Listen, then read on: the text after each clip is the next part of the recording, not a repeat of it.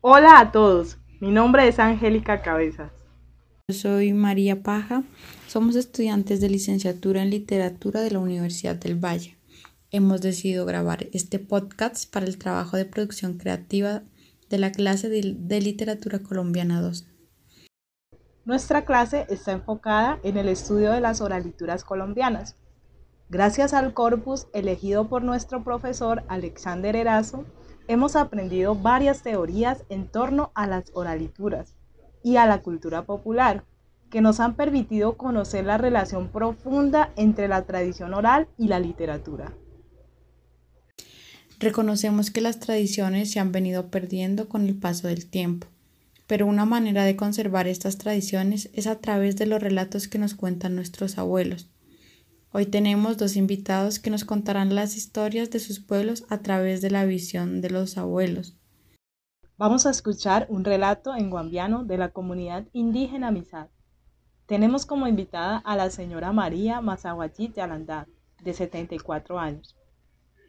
Ella es la abuelita de María, quien nos va a contar en su idioma. Escuchemos. Hebe, mochi pikben chu, mai qualem tata coavive. Mochi remochi bike bikentan, pus nai papa mache coi mochi bikenjo. Ya ne chui machu wan bio kasha paja y no que wan wan bio chivel, que pe chu biti ve chu meja que yi mai wan dale, que nji pe le njentara cuji. Pe chu shura mai taka maya coavive, ya wendau kative chu agi que jamai que bikenjo. Lleno y ocho ambo maí mailatsa pepina gashi. Lleno chupeña kiptin chiptin chipet que cuavi.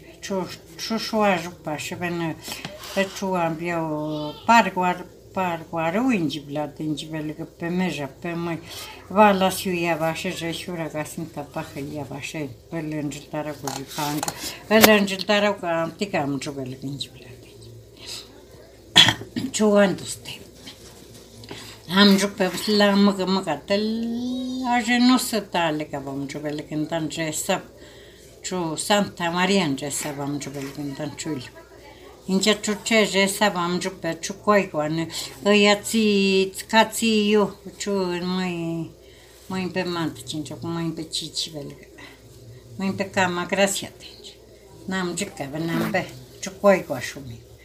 kama gracia, chivane kama gracia, como ya katsibus, kan kachil zila, te kuchu, me sham jupe tur lende me sham jupe, tan chunere, chukeve kipsumne, te chuchele, resavam, chupchu, no se te chupela, mutaram chumente, chuneve tolumbo, chu kauli mayu, ebe, se ya tolumbo, kelo la chuvatsu mishubi kurtar. Enjen chuchele, am juven chu, chuaship tsumishtar, chu tsumishatsupe. Injana chuchevura ba belgenda churtor lendemisha pero la maga ma spora nasute vora belgenda chu kucha pontos ke belgenda chu amjum namui chu lirei Am kuje cu yam bukata kuje ilajam namare ne ke ilajam kichi kishi namju belgenda chek belgenda chu andos kucha chu pontos yo chu ashabi kasinjum Copila pebo sunt pure nusă, tu chui pe tu Santa Maria, în ce sap șom ce veli. Inten chui le gucia mai zigo în șom pe le guita cabe. Chui pe șom moi în ce bene, ciu kivi ma so ven ciu qua moi cu în ciu kivi ve mai eu mai mendat so în jur. Inten nenem bebo sunt mai te băta ca n-am chui pe pura van bin jur. Chui pe se șoam bima n-am au amintim, oameni timara cum. Mm. Чучеви амжуби кинжибел. Чучеви не ваше корча не квале мошин голи ва минжиби кинке. Чуче чучуйле гуча чек амжуби. Чена маке сар ми го квала пичинги. Каб кат пичин квала ваше. Ей, чуче чек ей гуча пунтус коинжо. Чу на мой лирек. Май тагар коинжо. Нам мисала тау чумава борамбами. Oi, ëë ëë skuqa jenave qeve mëra ke nai kap të ka că këmëgën mm. që ku amin gjibi këmëgën që që kura në bëbi këqë që në nai papa ku abi ve që në ve pila ba më gjëm vjashe që bëkën ka ja japshë pashë vendës kan pure nu se tă puram pentru verbo chu namui mai wan puram pentru când dan chukata mă nămui goi.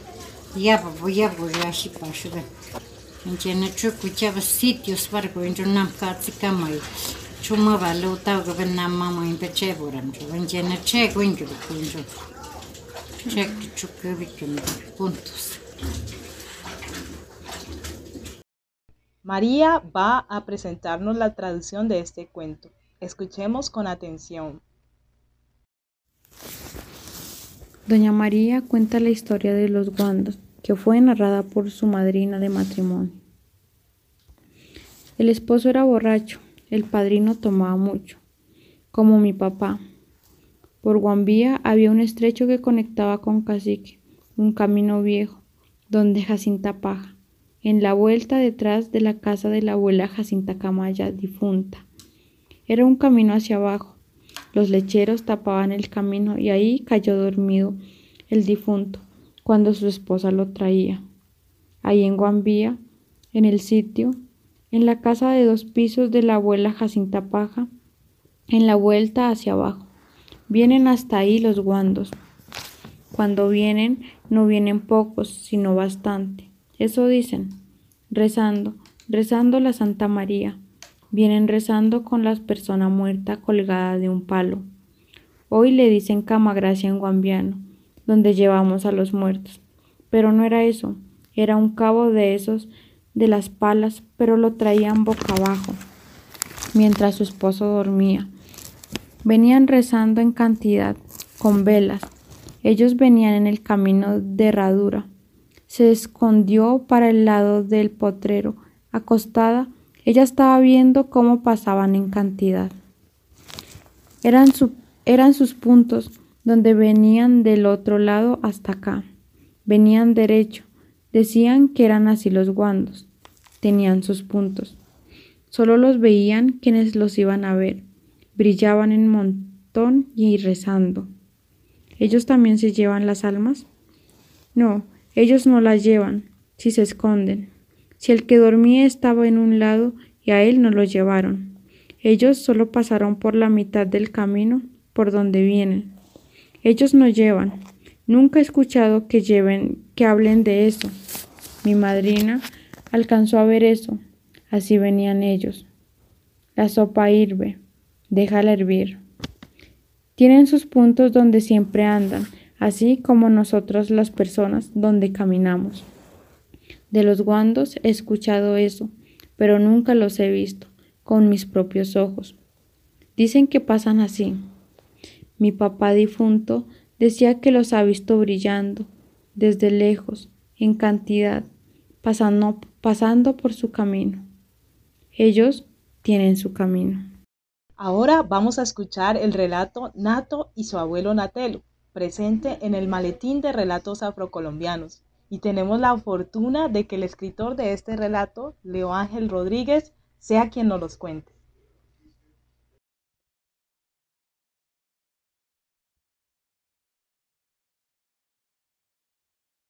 Les voy a contar la historia de Nato y su abuelo Natelo, escrita por Leo Ángel Rodríguez Cortés. Era una noche fantástica. Junto a mis padres y mis hermanos celebramos la llegada del nuevo año, el inicio de una nueva vida para nosotros, sin saber lo que el destino nos tenía preparado. Mi abuelo Natelo nos contaba que la luna nos merecía todo el respeto del mundo, porque además de iluminar la tierra y mostrarnos todas las maravillas de la noche, también nos ofrecía protección de vida, pero de verdad yo no entendía nada. Mi abuelo era de contextura gruesa, medía 35 metros de altura. Su piel estaba arrugada por el pasar de los años. Su cabellera era un hermoso follaje de color verde y sus dedos eran largos y arqueados por tanto trabajo. Religioso por tradición, adoraba a la luna y a San Mangle. Todos los 24 de diciembre reunía a la comunidad de la orilla del río, de los esteros y de los bosques para hacer el velorio y cantarle a los santos. Mi abuelo tenía un bombo llamado el bambuqueao, bombo majuco, hecho de un trozo de árbol que le había regalado al maestro Chimbusa, un viejo respetado de la población, solidario con los demás y que apreciaba mucho a mi abuelo. Cuando mi abuelo tocaba el bombo, el sonido llegaba hasta el último rincón del bosque, alertaba a los habitantes para que participaran de la celebración.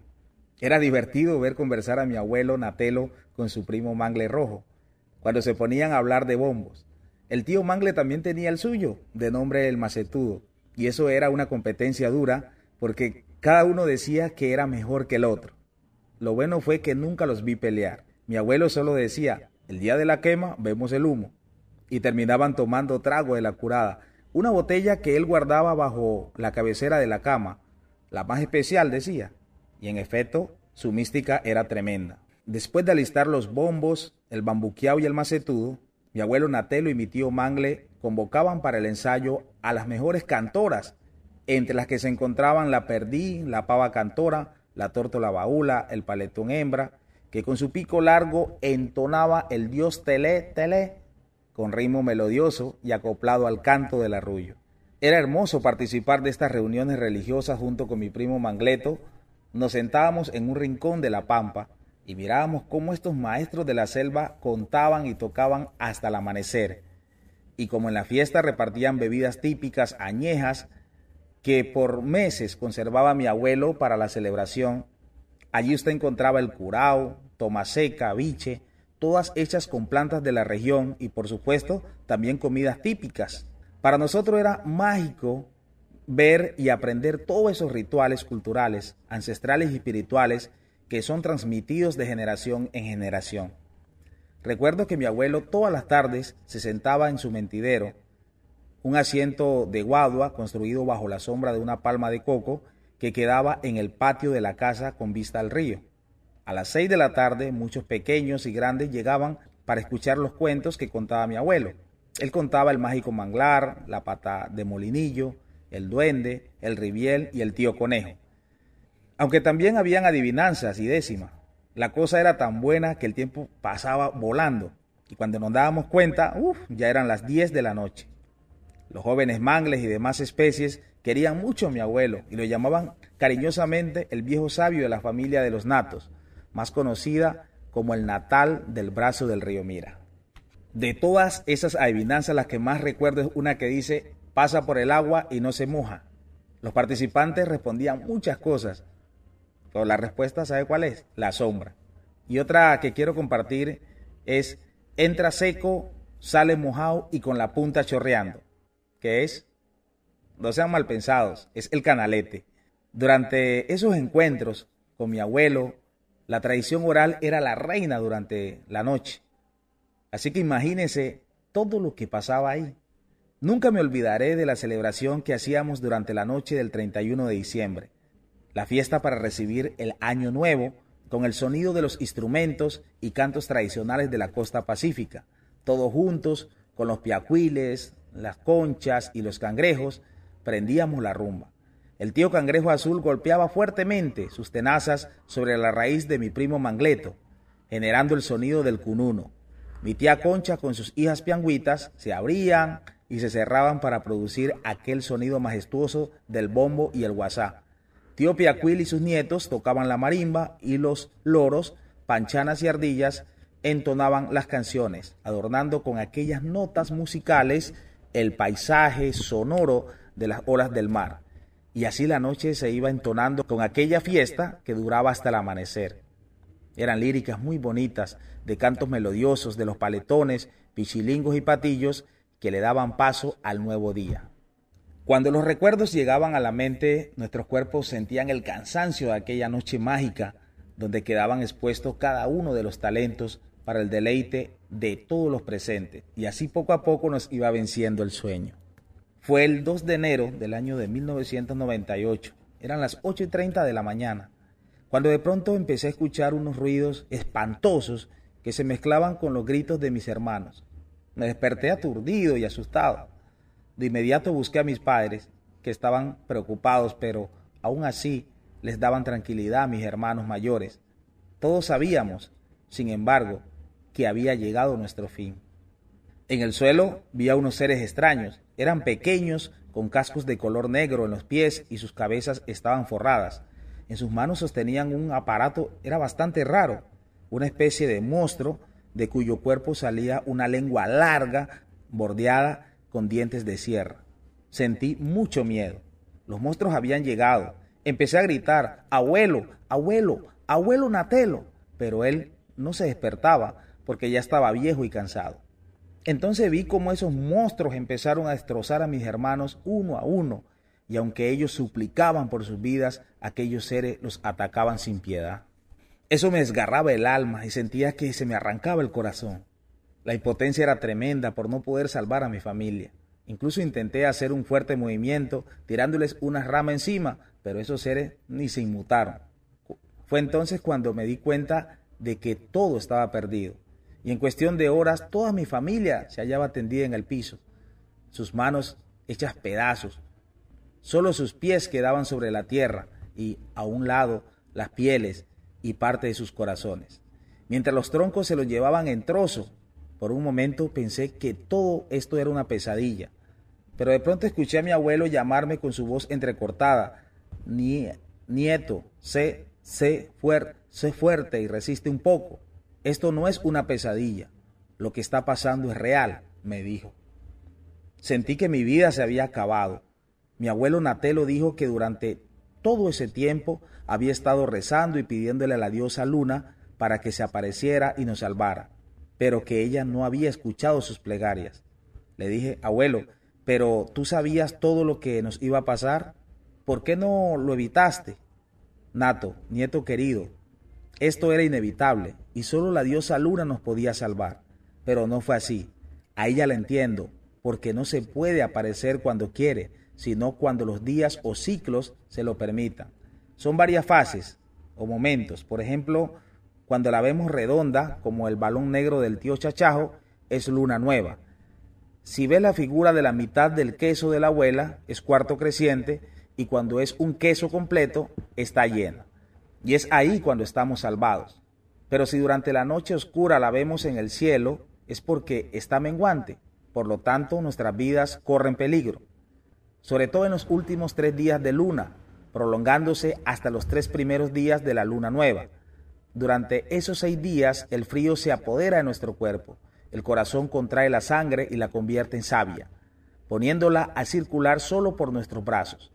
En el tronco las fibras están más secas, convirtiéndose en un buen inmunizante para las polillas, cosa que los botas negras conocen muy bien.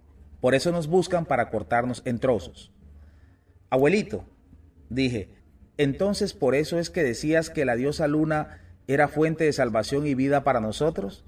Y él, con un suspiro que salió lo más profundo del alma, me contestó, Nieto mío, escucha, tú eres muy pequeño y espero que comprendas lo que te voy a decir. Durante todo ese tiempo estuve concentrado pidiéndole a la diosa luna para que nos hiciera el milagro. Y cuando vi llegar a esos hombres diminutos, los botas negras, con gorras en forma de forro en su cabeza y una motosierra en sus manos, con lo que generaban tremendo ruido, pensé, son los humanos depredadores los que por décadas nos han atacado. Como si fuéramos sus peores enemigos, ellos destrozaron sin piedad a nuestra familia. Yo me encomendé a San Mangle para que te protegiera, porque tú, nieto mío, naciste con un don divino.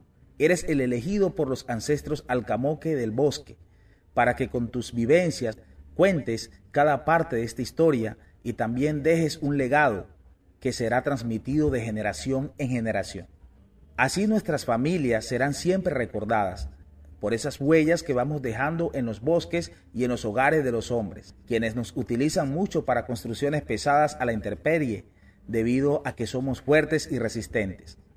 Después de sacrificar tanto nuestras vidas, esperamos que algún día los hombres reflexionen y tomen conciencia de lo importante que es cuidar la naturaleza, que los bosques son parte de la vida de cada uno de los que habitamos esta tierra.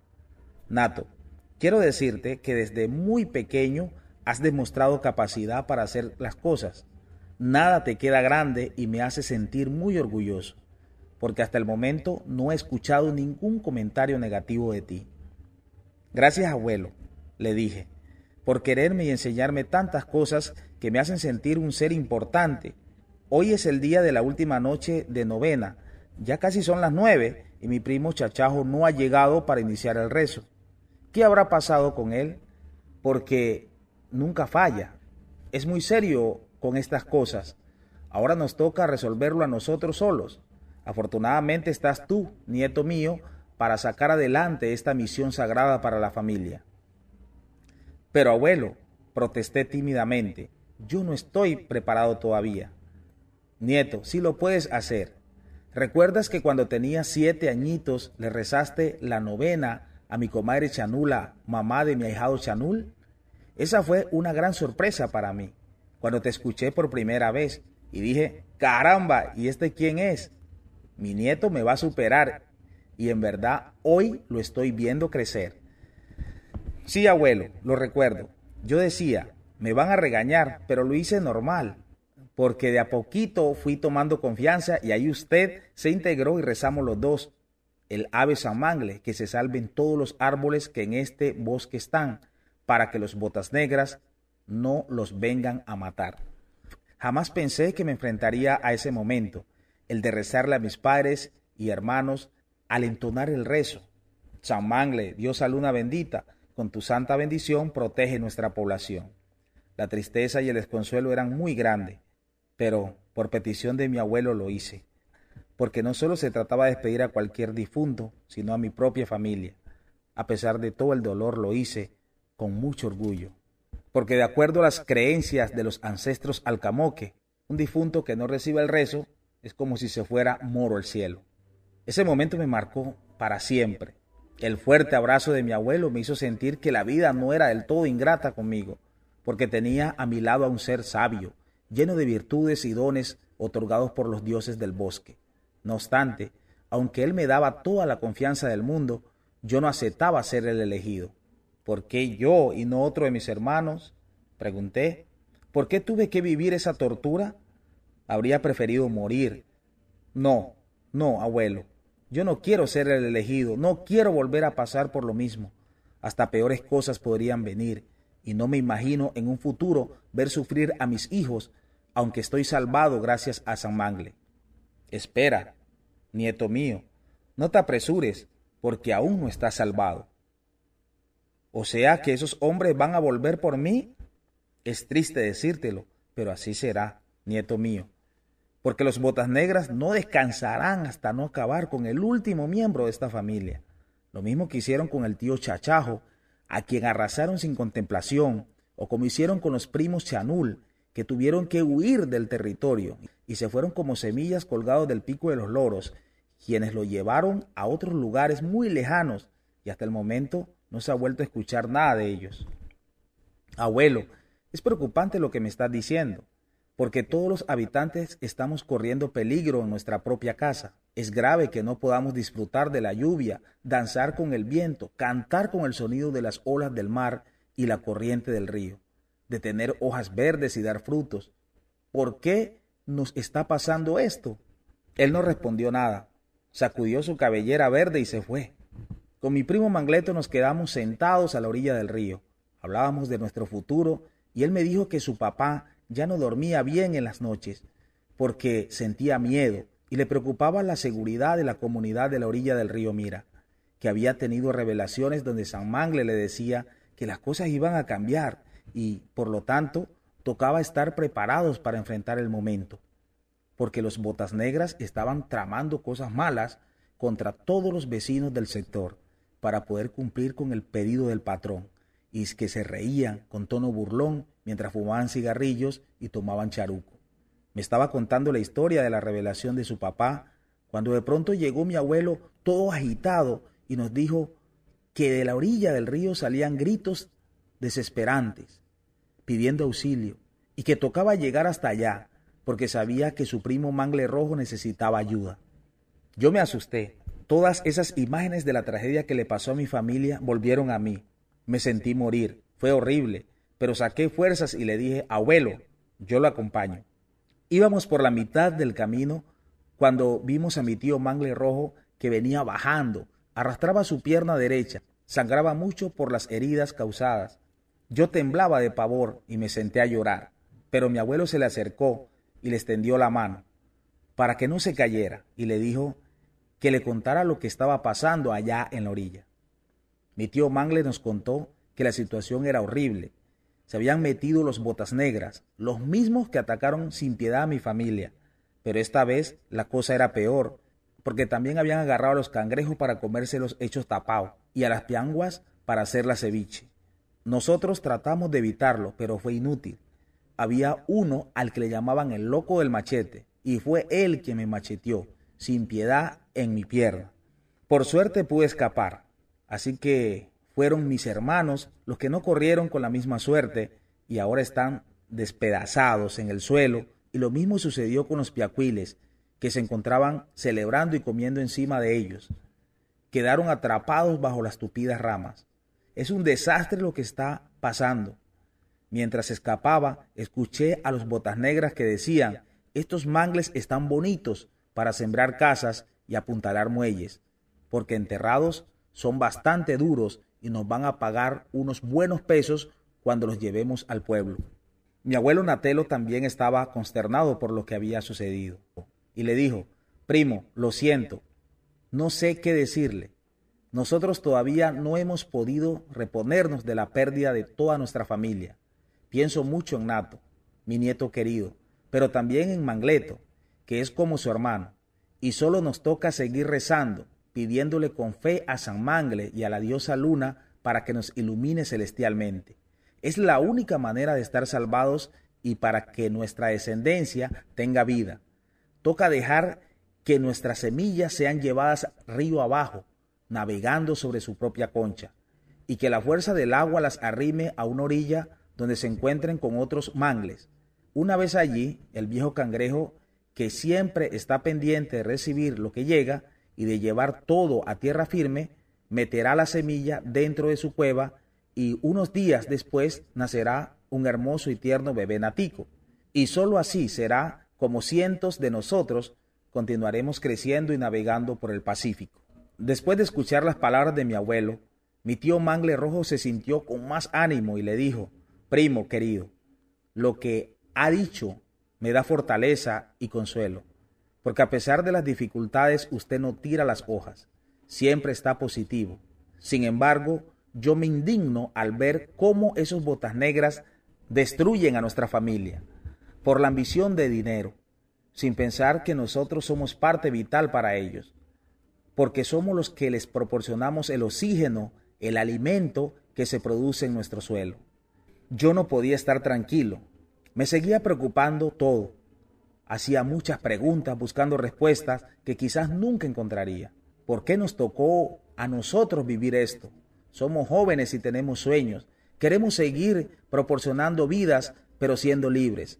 Cumplir con nuestro propósito de nacer, crecer, reproducirnos y morir solo después de cumplir todos los ciclos encomendados por nuestra Madre Tierra. Y fue entonces cuando mi abuelo me dijo, no renuncies todavía, nieto. Recuerda que tú has sido el elegido de esta nueva generación para que el legado continúe. Por eso quiero contarte algo. Cuando yo era pequeño, viví lo mismo que tú. Fue horrible, pero gracias a la protección de San Mangle, de la diosa luna llena y gracias también a los saberes y trucos de los ancestros alcamoque, conseguimos despistar a los hombres malos. ¿Y qué clase de trucos eran esos, abuelo? Presta mucha atención a lo que te voy a decir, nieto querido, porque ya no tendremos otra oportunidad de hablar. Yo me puse ansioso de escuchar sus secretos. Nato dijo, para poder sobrevivir cuando estés grande, tienes que aplicar la única estrategia que te mantendrá con vida y así podrás escapar de las cacerías que hacen los hombres llamado los botas negras. Lo primero que debes hacer es transformar lo más valioso que tenemos, el corazón. ¿Mi corazón? Sí, nieto querido. Mira estas raíces que son añejas, ¿ves? Son regalos que la luna me dio una noche en que hablaba con mi abuela. Estaba llena, yo la amaba esa luna, que de repente empezó a elevarse y me miraba sonriente. Yo me asusté mucho y cuando le pregunté a mi abuela qué pasaba, ella me dijo que había llegado su momento. Era que la diosa Luna y San Mangle la llamaban. Ahora será el turno para ti, nieto. Deberás cuidar a la familia y a toda la comunidad del bosque, ayudando a dar vida a muchas especies y enseñarás a aquel a quien servirás de guía lo que hoy te he de enseñar. La clave para luchar será un noble corazón podrido. No lo olvides, con el tiempo lo entenderás. Mi abuelo se puso tan amarillo como la luna y todas sus hojas brillaban. Cerró sus ojos y se vino abajo, lentamente, sin estruendo, con calma. Se recostó a mi lado y yo no pude llorar. Solo sentía felicidad, mi sangre parecía nueva. Fue un momento mágico para mí. Parecía que las puertas de un nuevo mundo se abrían y sentí la presencia de mis padres. También la sonrisa y la alegría de mis hermanos. Cerré mis ojos por unos instantes. De repente sentí tres golpes fuertes en el tronco de mi cuerpo. Me asomé para ver lo que pasaba. Eran los botas negras. Estaban allí tres hombres con machete y motosierra, pero no sentí miedo. Ellos se rascaron la cabeza y oí que decían, está hueco el desgraciado. Perdimos unas buenas trozas de madera. Luego se marcharon. En mi interior habían loros, ardillas y paletones que entraban y salían cantando de felicidad. Yo me sentía bien. En ese momento recordé las palabras de mi abuelo y entendí que un corazón podrido no es malo. Es solo una estrategia para sobrevivir, tal vez la mejor, porque huecos no le servimos a los humanos, pero valemos mucho para darle vida a otras especies del manglar y de la selva.